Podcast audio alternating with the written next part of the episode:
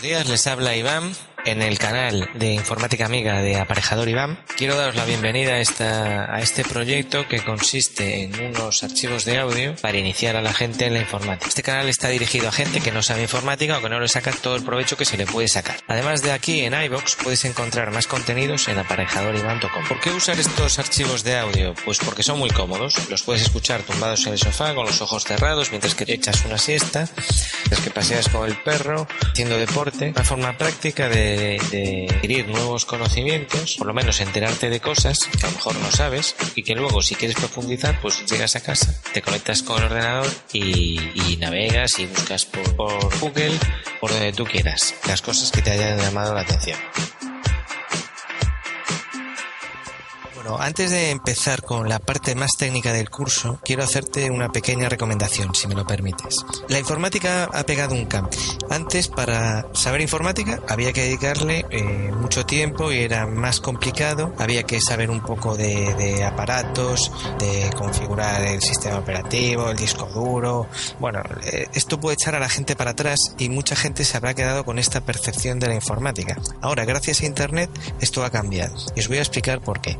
Esto viene siendo como la, cocina. Podemos distinguir a el chef profesional que para cocinar necesita utilizar todos los electrodomésticos de la cocina, a al usuario normal que con el microondas y poco más le basta para cocinar y para estar alimentado. Bueno, pues en la informática, ¿cuál es el microondas que ha aparecido? Es el navegador. Nosotros antes para hacer cosas con el ordenador, porque la informática al final lo que sirve es para hacer cosas, cosas como informarse, como escribir una carta, editar un vídeo, retocar una fotografía, fotografía. Bueno, pues antes y ahora todavía, pero ahora a nivel de chef, ya no a nivel de usuario normal, que a lo mejor a ti es lo que te interesa, pues hasta ahora lo que hacía falta era saber manejar un montón de aplicaciones.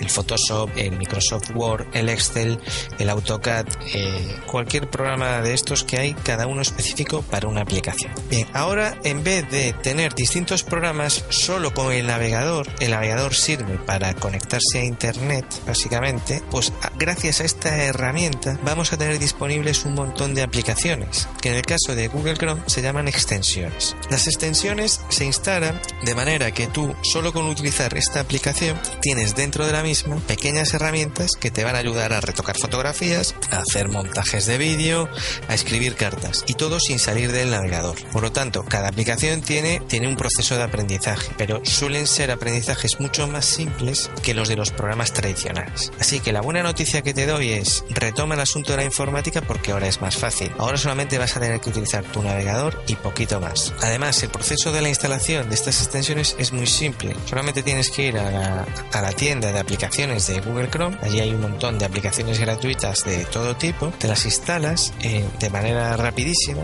y el propio navegador se encarga de estar actualizado, tanto el navegador en sí como de las extensiones que tienes instaladas. No vas a tener que preocuparte de asuntos de configuración y de drivers. De cara a aprender a poder explicar cosas y que más gente pueda, pueda captarlo, el navegador también ayuda porque cuando se dan clases de informática hay que tener en cuenta qué sistema operativo está utilizando la persona, puede estar utilizando Windows XP, Windows 7, Linux, eh, puede estar utilizando el sistema de Mac y también hay que tener en cuenta qué programa está utilizando para hacer qué cosa. Entonces el aprendizaje de la informática o enseñar informática se vuelve muy complicado porque si yo quiero hacer un curso para explicar a la gente cómo escribir una carta tendría que tener en cuenta el equipo que está utilizando esa persona y la aplicación informática que está utilizando para hacer esa carta. Es decir, yo tendría que saber si tú estás utilizando el Windows 7 o el Windows XP. Y si para escribir la carta estás utilizando Microsoft Office Word o estás utilizando OpenOffice, por ejemplo, o el blog de notas. Sin embargo, si todos vamos a utilizar el Google Chrome, se facilita porque cuando yo te diga haz clic aquí, tú harás clic aquí indistintamente del sistema operativo que estás utilizando, porque Google Chrome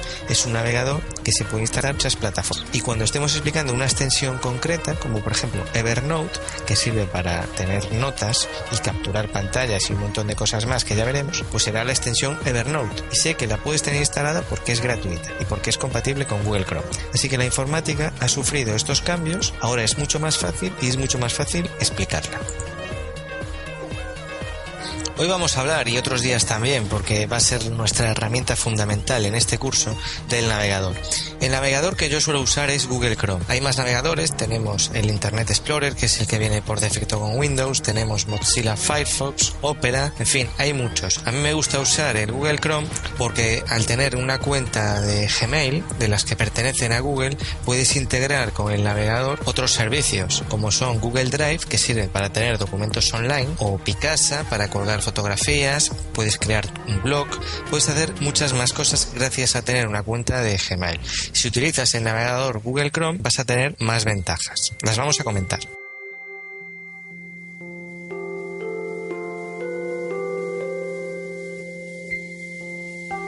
Si sois varios en casa o bien eh, tienes una cuenta distinta para el trabajo y otra para particular, te interesará saber que Google Chrome te ofrece la posibilidad de tener varios usuarios en el mismo navegador. Por ejemplo, estáis en casa una familia y puede haber un perfil dentro del navegador para cada uno de los integrantes. Cuando abres el navegador, seleccionas en la esquina superior izquierda qué usuario está utilizando el equipo. ¿Cómo se configura esto? Bueno, pues en la esquina superior derecha, donde está la llave inglesa, que es donde se configura el navegador, ahí podemos añadir tantos usuarios como queramos. Los usuarios se configuran a través de la cuenta de Gmail y podemos escoger qué cosas vamos a sincronizar.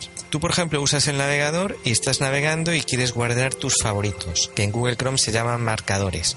Aquellas páginas que quieres almacenar para visitarlas en otro momento y no lo quieres anotar en un papel, quieres que quede anotado en el navegador.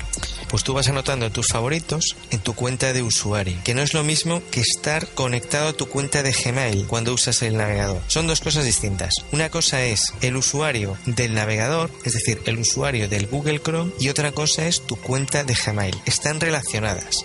Tú creas un usuario porque tienes una cuenta de Gmail. Pero tú puedes estar en un navegador Google Chrome, en un ciber, por ejemplo, y estar usando tu cuenta de Google, de Gmail. ¿Me sigues?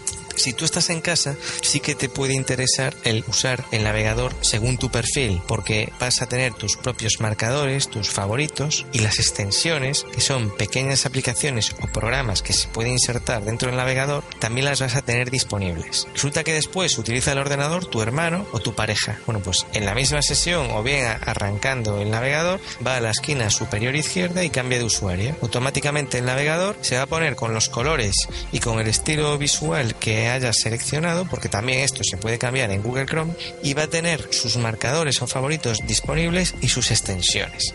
Si no sois varios en casa, pero tú mismo quieres tener dos cuentas diferenciadas, por ejemplo, una para usar en el trabajo y otra para usar en casa, pues también te puede ser útil. Tú puedes tener un grupo de favoritos más ociosos en tu cuenta particular y otros marcadores o favoritos más relacionados con tu trabajo en tu cuenta de trabajo. De manera que el Google Chrome que tú estés usando en la oficina o en tu puesto de trabajo, accedes a él solo con tu cuenta de usuario de trabajo. Y los marcadores que se van a ver ahí y las extensiones que vas a utilizar ahí van a ser las que están asociadas con esa cuenta. En casa puedes tener dos usuarios, el particular y el del trabajo, y seleccionar con cuál de esos dos quieres trabajar. Además de esta ventaja de, de, permitir múltiples usuarios usando la misma aplicación en casa para que nadie estropee tus favoritos o para que, mm, o para que tú tengas tus propias extensiones, además de esto, lo bueno es la sincronización. Tú puedes configurar qué cosas se van a sincronizar entre los equipos. Vamos a suponer que quieres sincronizarlo todo. Tú usas el navegador entrando como tú, como usuario, y todos los marcadores y todas las extensiones que instales en esa sesión quedan sincronizadas con tu cuenta de Google. Apagas el ordenador, te vas al trabajo y cuando enciendes el Google Chrome del trabajo y entras como usuario de trabajo, todos los favoritos que has podido guardar en casa o las extensiones, tanto guardar como borrar, todo se va a sincronizar, lo cual es muy práctico. Tú también puedes escoger que no se sincronicen todas las cosas. Por ejemplo, quiero que se sincronicen los favoritos, pero no quiero que se sincronicen las extensiones.